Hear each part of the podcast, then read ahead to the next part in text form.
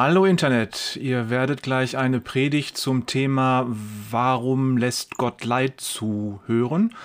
Und vor der Predigt hört ihr ein Zeugnis von unserem Gemeindeglied Evando Buketsu, der aus Kongo stammt. Er spricht gut Deutsch, aber er wollte authentisch in seiner Muttersprache das Zeugnis seines Glaubens und seines Erlebens in seiner Krebskrankheit mit Gott erzählen und seine Tochter Janis übersetzt ihn. Ich wünsche euch viel Segen beim Hören.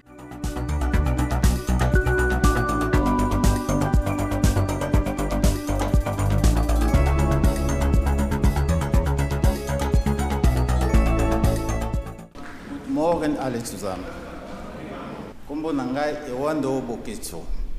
Hallo, ich bin Janis und ich werde für meinen Vater dolmetschen. Na oyo nyonso nzambe asali na ngai boyebi ke nazalaki na cancer. Ich möchte heute vor euch bekennen, was Gott für mich getan hat. Yango natelemi awa koyebisa bino oyo nzambe asali na kati na ngai me nakozwa oyo eza wichtig. Mein Vater wird euch heute das Wichtigste von seiner Krebsreise erzählen. Na soma 2020 Im Sommer 2020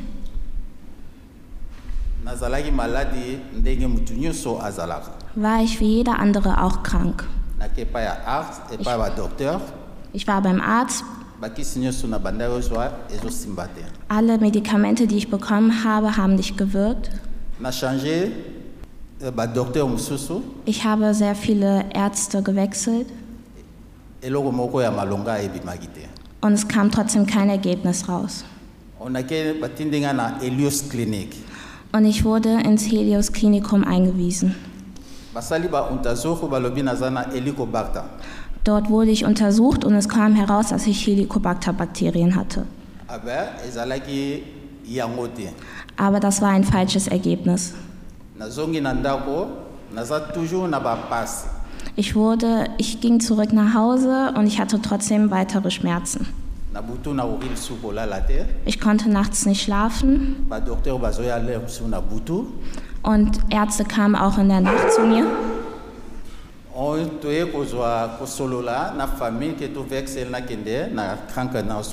Wir haben uns als Familie zusammen hingesetzt und haben entschieden, das Krankenhaus zu wechseln. na butu ya zondag 15 Am Sonntag, den 15. novembre November, uh, nakokaki lisusu te konnte ich nicht mehr schöne und meine Kinder fuhr, haben mich in die Schönklinik in Düsseldorf hingefahren. so und dann na zeit wana ezalaki vraimen lere ya corona motu te akoki kokota kaka als patient nde ngai moko nakotaki Da es zur Zeit der Pandemie war, konnte nicht jeder ins Krankenhaus rein und ich musste alleine rein. Mpo bazwaki baequipnis nyonso na butu wana ya krankenhaus na ya badokteur ayebi yango nyonso epuis abandi koyebisa ngai mpe kotanga. Da der Oberarzt schon alle Unterlagen bezüglich meiner Gesundheit über Nacht bekommen hatte, ont abandi programme ndenge nini tokobanda kosala und er stellte ein Programm, wie die Untersuchung weitergeführt werden sollte. Es fing an mit der Tomographie und dann mit der Magen-Darm-Spiegelung. und dann geht weiter Und war weiter. der erste tag montags und äh, tomographie Ich bin hingegangen und die erstellten eine Tomographie. na lere wana nazotambola na kolia ezalaki deja In dieser Zeit konnte ich noch laufen, jedoch fiel mir das Essen schwer. uh, untersuchung. Bevor ich wieder zurückging zur zweiten Untersuchung, ging es mir nicht mehr gut. Ich habe erbrochen.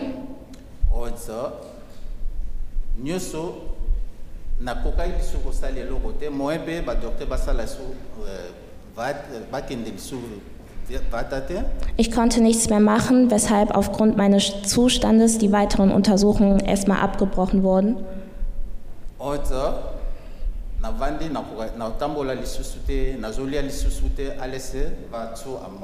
Ich konnte nicht mehr laufen und nicht mehr essen.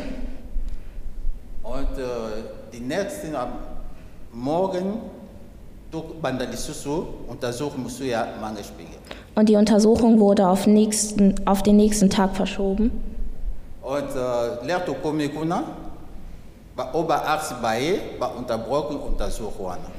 Und als ich am nächsten Tag zur Magenspiegelung ging, wurde die Untersuchung auch unterbrochen.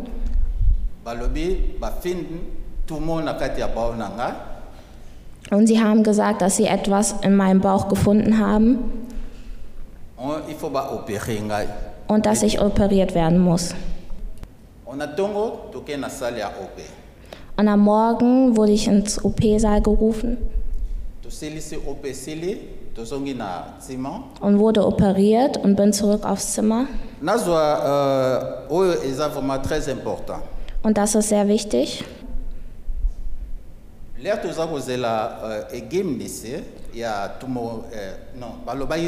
Lere toza kozela egemdisi ya tumo non balobaki tumo conférence Nach meiner OP ka kam es zu einer Tumorkonferenz und wir haben auf das Ergebnis gewartet. Das Ergebnis hat sehr lange gebraucht. na moment nyonso wana nabandaki kolia te nabandaki komela te nabandaki kaka kozwa biloko na te In dieser ganzen Zeit habe ich nicht gegessen und nicht getrunken und alle meine Nahrung durch die Venen bekommen.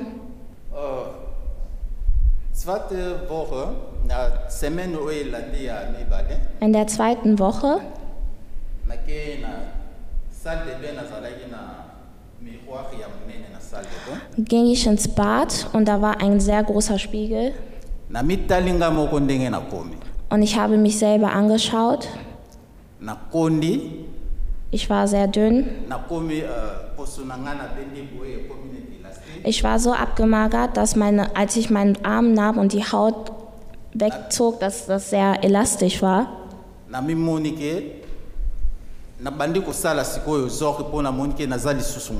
Ich fing an, mir Sorgen über meine Gesundheit zu machen.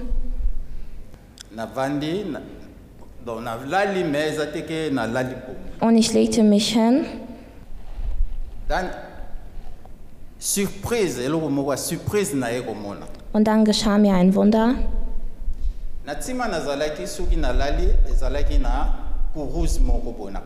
Und vor mir, wenn ich auf dem Bett lag, war vor mir ein Kreuz o na pembeni ezalaki na lange festa und daneben war ein langes Fenster. eloko moko neti milinga eza kobima na ti na kuruse wana ti eye ezipi ngai nzoto mobima Und zwischen dem Kreuz und dem Fenster entstand ein Nebel, der sich wirbelte und mich von Fuß bis Kopf bedeckte.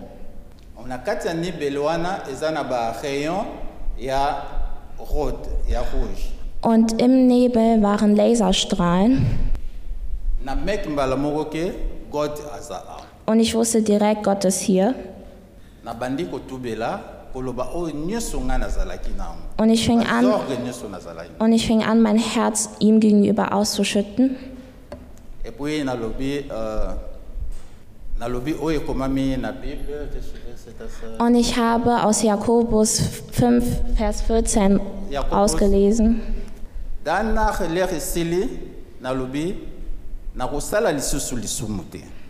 Und als ich fertig war, sagte ich zu Gott, ich sündige nicht mehr.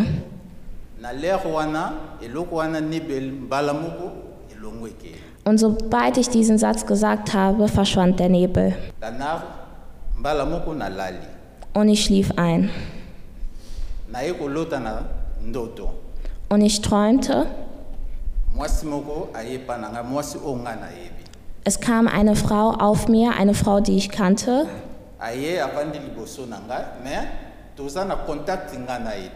Sie saß auf mir, jedoch berührte sie mich nicht. und Und die Frau wollte mich küssen. Und es war so wie eine Maske, ihr Ge Gesicht verschwand. Und sie, mein Vater merkte, dass es nicht die Frau war. Na nabeti ye vraimen makasi na reste na liboko na ngai ya mobali nabeti ye me naberu oye te nayoki eloko te Mein Vater schlug sie, jedoch berührte er sie nicht.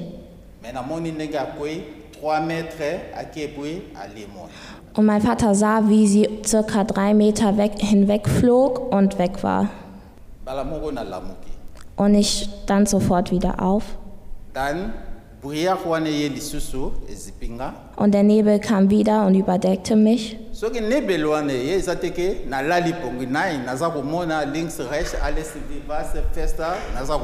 Und immer wenn der Nebel kam, war ich komplett wach und konnte auch durch den Nebel hinausschauen.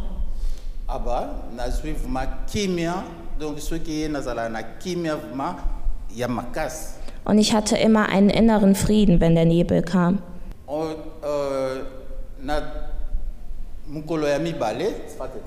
Am zweiten Tag.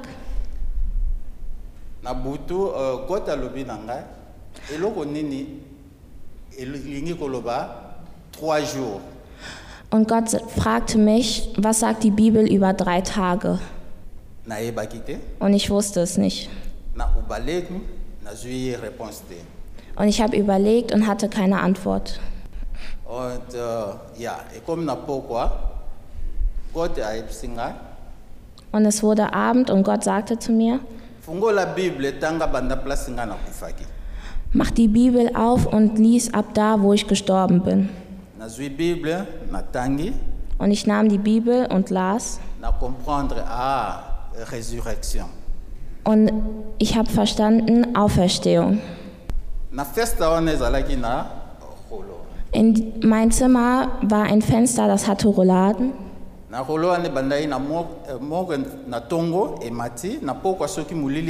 eh, moko Am Morgen gingen die Rouladen von alleine hoch und am Abend wieder runter.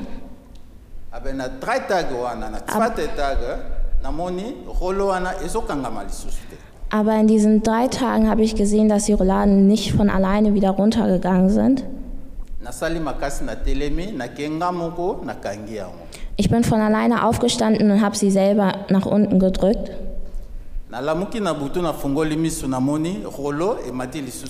Als ich nachts aufstand und gesehen habe, dass die Rouladen wieder nach oben sind, habe ich verstanden, dass Gott möchte, dass die Rouladen auf sind.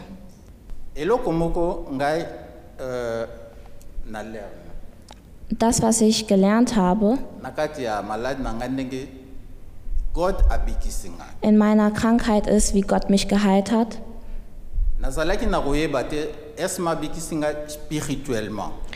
Ich wusste nicht, dass Gott mich schon geistlich geheilt hatte.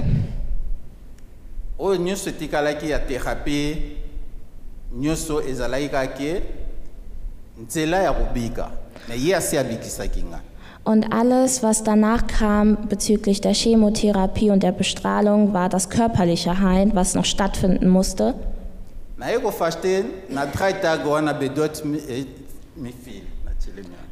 Und ich habe verstanden, dass in diesen drei Tagen, dass so wie Jesus am dritten Tag auferstanden ist, ich am dritten Tag geheilt war.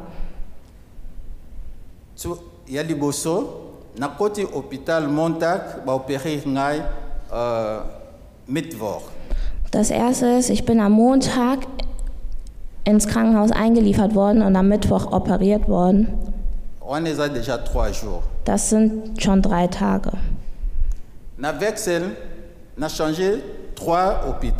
Ich habe dreimal das Krankenhaus gewechselt.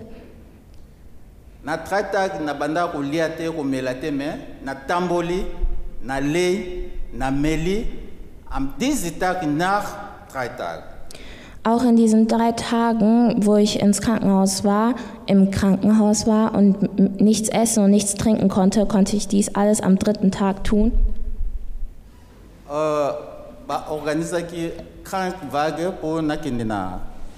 krankenhaus na chimon Es wurde ein Krankenwagen gerufen, mit dem ich ins andere Krankenhaus transportiert aber eloko ezalaki surprise vunda natamboli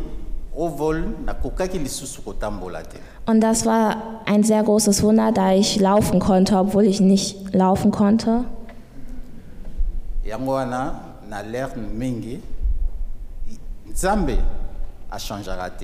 Und ich habe gelernt, Gott ändert sich nicht.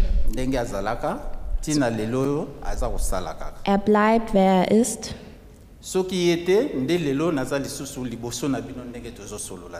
Ohne ihn wäre ich heute nicht hier vor euch.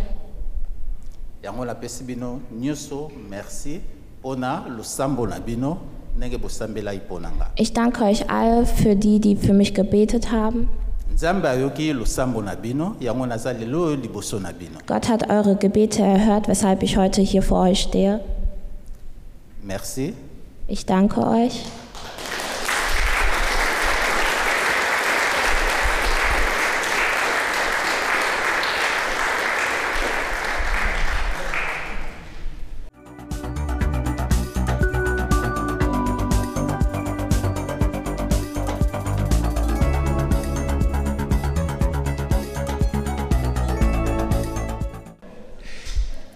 Wir werden heute über das Thema Leid nachdenken und nächste Woche auch. Heute mehr so zu dem Thema, woher kommt das Leid überhaupt?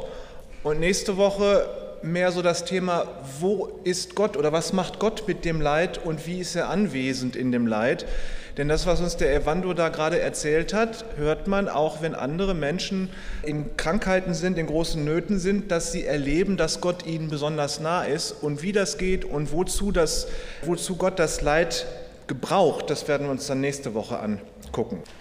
Das Interessante ist ja, dass Gott in der Bibel ganz oft betont, halte meine Gebote und dann geht's dir gut. So, no, wer wird irgendwie bezweifeln, dass Evando Gottes Gebote halten will? Wer Jesus Christus hinterherfolgt, der will Gottes Gebote halten und dann kommen trotzdem die Krankheiten. Mal ganz ehrlich, ob wir nun Gottes Gebote halten wollen oder nicht, das hat selten bis wenig damit zu tun, äh, dass es uns gut oder nicht gut geht. Das ist mal ganz interessant. Warum sagt Gott das dann? Vielleicht war das ein Werbegag von ihm oder so, oder hat er gelogen oder keine Ahnung. Aber es steht so in der Bibel. Und wenn Gott sagt, halte meine Gebote, dann geht es dir gut, ist damit vielleicht nicht unbedingt gemeint, dass wir immer zehn Zentimeter über dem Boden schweben, sondern dass zu dem Gutgehen auch Leid gehört, weil das eben zum menschlichen Leben mit dazugehört. Und Gott gerade im Leiden uns so nahe kommt und anwesend ist, das ist auch etwas Gutes. Also, wenn Gott sagt, halte meine Gebote, dann wird es dir gut gehen, dann stimmt das. Dann müssen wir nur überlegen, wie wir mit dem Leiden umgehen. Und heute gucken wir uns, wie gesagt, an, wo kommt denn das Leiden überhaupt her? Im Garten Eden mit Adam und Eva, da gab es auf der Welt kein Leid, da war alles wunderbar geordnet, Tiere und Menschen lebten friedlich zusammen, die Menschen waren Vegetarier und die späteren Raubtiere auch. Der Garten bot einen vollkommenen Lebensraum ohne Not und Angst. Es gab nur ein allereinzigstes Gesetz, nämlich du sollst von dem Baum in der Mitte des Gartens nicht essen, weil seine Früchte sind tödlich. Das war das einzige Gesetz, Punkt. Und dann kam der Moment, als der Mensch dieses eine Gebot übertrat. Sie hinterfragten Gottes Motive. Will Gott wirklich das Beste für uns oder will er uns in Wirklichkeit das Beste vorenthalten? Also aßen sie von dem Baum und sofort ging es bergab. Es hatte nicht so sehr damit zu tun, dass diese Früchte giftig waren, sondern das hatte damit zu tun, dass die Beziehung zerbrach. Die Beziehung zu Gott nämlich zunächst mal. Und das hatte dann zur Folge, dass die Beziehung der Geschlechter zueinander zerbrachen. Die schämten sich plötzlich voreinander, weil sie nackt waren. Das war ihnen vorher überhaupt nicht aufgefallen. Das heißt, das erste Leid war Beziehungsleid zwischen den Geschlechtern. Dann die Menschen bekamen Angst vor Gott versteckten sich vor Gott. Das heißt, das zweite Leid ist Gottverlassenheit, die aber in dem Fall der Mensch gewählt hat. Nicht, dass Gott nicht da gewesen wäre und sie verlassen hätte. Nein, sie haben die Gottverlassenheit gewählt. Das ist das zweite Leid. Dann die Beziehung zur Tierwelt zerbrach. Gott machte ihnen aus Tierfällen Kleidung. Das heißt, da starben zum ersten Mal Tiere für Menschen. Das war das dritte Leid, die Ausbeutung der Natur. Dann das ganz normale Leben wird schmerzhaft und lebensgefährlich. Das Kinderkriegen bereitet der Frau Schmerzen und kann sogar tödlich sein. Das ist das vierte Leid, körperliche Krankheit, körperliche Schmerzen. Dann das nächste, der Mensch muss um seine Lebensmittel kämpfen. äh, weil er nicht einfach mehr alles da ist. Das ist das fünfte Leid, der Kampf ums Überleben. Und das sechste ist, der Mensch ist in seinem Leben begrenzt. Das ist das sechste Leid, der Tod. In der ursprünglichen Welt Gottes gab es kein Leid. Es ist von außen in die Welt eingedrungen durch die Schuld des Menschen, weil die sich entschlossen haben, Gott nicht zu glauben oder das zu hinterfragen. Nicht zu glauben ist vielleicht schon zu viel gesagt. Sie haben Gottes Absichten kritisch hinterfragt. Deswegen könnte man im Grunde die Geschichte der Menschheit als eine Geschichte des Leidens schreiben. Und alles begann mit der Übertretung eines einzigen Gebotes. Jetzt haben wir den Auslöser des Leidens gefunden. Die eine Übertretung des einen Gebotes. Und jetzt leben wir seit dem Sündenfall in einer Welt des Leidens. Warum hat Gott diese Sünde nicht verhindert? Warum hat Gott diese Gebotsübertretung nicht verhindert? Antwort, weil er die Menschen liebt. Krass, oder? Gott hat uns so geschaffen, dass wir uns selbst entscheiden können, was wir wollen und was wir nicht wollen. Das ist ein komplexer Vorgang, das hat nicht nur was mit Intelligenz zu tun, das hat auch was mit Gedanken und mit unseren Gefühlen zu tun. Äh, also dieser Begriff freier Wille ist etwas sehr, sehr Großes, wo eben alles Mögliche, nicht nur Logik und nicht nur gute Gedanken und Erfahrung, sondern eben auch Gefühle eine große Rolle spielen. Aber wir haben die Chance, uns zu entscheiden. Das ist etwas, was Gott uns ins Leben gegeben hat. Wenn Gott nun diesen Sündenfall hätte verhindern wollen, hätte er den freien Willen von Adam und Eva einschränken müssen. Das wollte er aber nicht. Es gab sonst überhaupt nichts zu entscheiden im Garten Eden. Es gab nur dieses einzige Gebot. Alles andere lief von selbst. Und an diesem einzigen Gebot entschied sich, wie die Menschen ihren Willen benutzen. Gehorchen sie Gott oder tun sie es nicht? Sie haben immer die Möglichkeit, damals gehabt und haben es heute auch noch. Gehorchen sie Gott oder gehorchen sie ihn nicht? Gott will unseren Willen nicht einschränken, sondern er will, dass du von Anfang an und immer frei bist, dich zu entscheiden. Das gehört zu der Freiheit dazu, die Gott uns gegeben hat. Und es gehört auch dazu, dass Gott uns zu seinem Ebenbild geschaffen hat. Wir zusammen sind das Ebenbild Gottes und Gott ist eben auch frei in seinem Willen. Wenn er jetzt die Folgen der ersten Sünde weggemacht hätte, also das, was da so nach dem Sündenfall alle kam, wenn er das wieder umgedreht hätte, dass es ungeschehen gewesen wäre. Dann hätte er aber auch die Folgen der zweiten und die dritten und der vierten Sünde und so weiter beseitigen müssen. Das heißt, es hätte überhaupt keine Konsequenzen gehabt, wozu Adam und Eva sich entschieden hätten. Es hätte einfach keine Konsequenzen, wofür Menschen sich entscheiden, wenn Gott immer alles rückgängig macht. Und das wäre ja kein Menschsein, das hat auch wieder nichts mit Freiheit zu tun. Dann wären wir Maschinen. Das macht also auch keinen Sinn. Das Leiden ist die Folge der Trennung der ersten Menschen von Gott. Und so schwer das fällt, das zu begreifen, das Leiden ist auch eine Folge der Liebe Gottes zu seinen Menschen, der es nicht leiden kann, ihnen ihren Willen zu nehmen.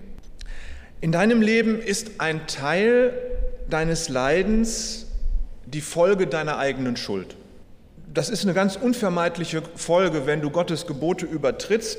Ähm, Naturgesetze sind ja auch Gottes Gebote. Ja, wenn du die Hand ins Feuer hältst, dann verbrennst du dich und das tut weh.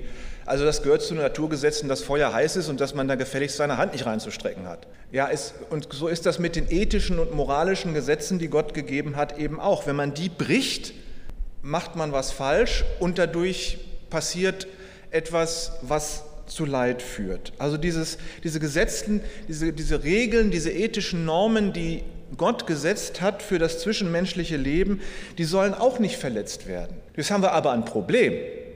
Die menschliche Gesellschaft mit diesen Milliarden von Menschen ist so komplex geworden, dass du nie alles richtig machen kannst. Das ist ein echtes Problem. Aber du musst die Gebote Gottes halten um Leiden zu verhindern, kannst es aber nicht, weil es viel zu komplex ist. Zum Glück hat Jesus gesagt, liebe Gott, deinen Nächsten wie dich selbst. Darin sind alle Gesetze gehalten. Merkt ihr schon, wenn ihr jetzt einer bestimmten Person Liebe üben wollt und das tun wollt, was der nächsten Person hilft, damit es ihr besser geht, kann es sein, dass ihr das, was dieser, ihr dieser Person gebt, jemand anderes wegnehmen müsst und dadurch entsteht wieder Leid. Aber Jesus sagt, darin, in diesem Liebesgebot sind alle Gesetze und Propheten der ganzen, der ganzen Forderungen Gottes zusammengefasst und erfüllt. Also haben wir da zumindest als Christen, wenn wir Jesus nachfolgen, einen gewissen Ausweg. Aber wir merken, wir können nicht ohne Leid. Es passiert eben. Wir leben in dieser Gesellschaft, in dieser Welt und ohne Leid geht es nicht. Manchmal ist es die Schuld von anderen Menschen, die oder überhaupt die Schuld von Menschen, die das Gericht Gottes herausfordern. Gibt es viele Beispiele in der Bibel. Die Sintflut war eine weltweite Strafe. Die Verwirrung der Sprachen beim Turbau zu Babel ist auch so eine weltweite Strafe gewesen in der christlichen Gemeinde, Apostelgeschichte gleich ganz am Anfang der ersten christlichen Gemeinde, Hananias und Sapphira haben die Gemeinde betrogen, um selber besser dastehen zu können und so, und das hat ihnen das Leben gekostet. Es gibt viele Beispiele für das Gericht Gottes aufgrund der Sünde einzelner oder mehrerer Personen im lokalen oder globalen Ausmaß, äh, steht halt alles in der Bibel. Na gut, vermeiden wir eben das persönliche Leiden, indem wir uns einfach nach Gottes Geboten richten. Geht aber nicht, weil das so komplex ist, dass es nicht funktioniert. Adam und Eva hatten es leicht im Garten Eden, die waren alleine, es gab keinen Klimawandel, der das Wetter so komisch macht, die Welt war im Gleichgewicht, sie mussten sich keine Gedanken über Natur- und Moralgesetze machen und nach dem Sündenfall trug der Acker Dornen und Disteln, sie brauchten Kleider, um sich voreinander zu schützen und vor dem Wetter zu schützen. Aber das Leben war ja damals noch relativ einfach. Ein Mann, eine Frau, ein Gott, zwei Kinder, keine Besitztümer. Und in Bezug zur Ethik hieß das Ehebruch unmöglich, Diebstahl unmöglich, Neid unmöglich und Götzendienst unmöglich. Aber dann hatten die ja Kinder. Und damit wurde das, die Komplexität ihres Lebens schon zum Quadrat verändert. In der zweiten Generation nahm, kam Neid und Mord hinzu, als Kain den Abel erschlug, weil er neidisch war. Und in der siebten Generation war der Urenkel von Kain, der Lamech, äh, der nahm sich das Recht heraus zu morden. Und der lästerte Gott, der spielte sich zum Herrn über Leben und Tod auf. Der hatte dann auch schon zwei Frauen, das heißt, die Beziehung zwischen den Geschlechtern ging nochmal ein Stückchen steiler bergab. Und so ging das immer weiter. Bis heute sind die Möglichkeiten, an Gottes Geboten vorbeizuleben, fast zwangsläufig da. Wir können in dieser komplexen Welt nicht alle Gebote halten, das ist völlig unmöglich. Die Beziehungen und die Anforderungen von Ethik und Naturgesetzen, die sind so komplex, dass man nicht nicht sündigen kann. War ein Glück, dass Jesus gekommen ist, um für uns zu sterben und uns da herauszuretten. Wir sind so sehr in die gesammelte Sünde der gesamten Menschheit verstrickt, dass es unmöglich ist, nicht zu leiden. Es geht nicht ohne Leiden. Das gehört in diese Welt mit hinein. Und wenn wir uns ganz feste bemühen, Gottes Gebote zu halten, wird es dann nicht besser? Nee, steht auch in der Bibel, es wird nicht besser. Es ist der christlichen Gemeinde nicht verheißen, ewig weiter zu wachsen. Jesus selbst sagt, es wird Leute geben, die vom christlichen Glauben abfallen, nicht mehr dazugehören. In der Offenbarung steht, wie das Ganze zum Ende kommen wird. Es wird nicht besser werden. Das ist uns in der Bibel nicht verheißen. So sieht es Jesus, sagt es in Matthäus und Lukas und in der Offenbarung des Johannes steht es auch. Darum haben die ersten Christen auch nicht darum gebetet, dass es besser wird mit der Welt sondern sie haben gebetet, Herr Jesus, komm bald wieder. Das ist der Kerngedanke der ersten christlichen Gemeinde im ersten Jahrhundert gewesen. Der Ausweg aus dem Leiden ist also nicht das menschliche Bemühen, möglichst alle Gebote zu halten. Das ist schon Leiden an sich, das zu versuchen. Das geht eben nicht. Sondern der Ausweg ist die Wiederkunft Jesu und der Anbruch der neuen Welt Gottes, wenn das dann mit dem Leiden erledigt ist und wir in einer Welt leben würden, die so funktioniert wie der Garten Eden vor dem Sündenfall. Wir müssen aber auch wissen, dass unser Leiden manchmal nichts mit Sünde zu tun hat. Da war zum Beispiel der Hiob, da steht, dass er nie gesündigt hat. Das ist ja schon mal eine steile Behauptung, ne? aber gut, steht da. Und der Teufel macht eine Wette mit Gott. Er versucht, Hiob gegen Gott aufzubringen, dass er sündigt. Und der Teufel nimmt dem Hiob Kinder, Eigentum, Gesundheit, also ein wirklich unglaubliches Leiden. Und seine Frau meckert hinterher auch noch mit Hiob. Äh, und seine Freunde kommen und sagen, du musst ja so schwer gesündigt haben, dass Gott dich so straft und dich so in Leid wirft. Am Ende stellt Gott wieder alles richtig und sagt den Freunden, nee, nee, Leute, der ist erprobt worden, der Hiob. Er ist nicht schuld an dem, was er da erdulden musste. Da lernen wir zwei ganz wichtige Dinge raus. Erstens, Leid, das wir selbst erleben, muss nicht zwangsläufig mit Sünde zu tun haben. Wir können also nicht zu jemandem hingehen und sagen, dir geht es schlecht, ja, du bist so ein übler Sünder. Kein Wunder, besser dich mal, krieg mal dein Leben unter Kontrolle. Das können wir nicht sagen, weil wir nicht wissen, wo das Leid bei den einzelnen Fällen jeweils herkommt. Es kann tatsächlich sein, und das ist mal krass zu wissen, dass der Ursprung des Leidens bei Gott liegt. Und da sind wir bei der nächsten Frage, was macht Gott mit unserem Leiden? Die werden wir uns nächste Woche angucken.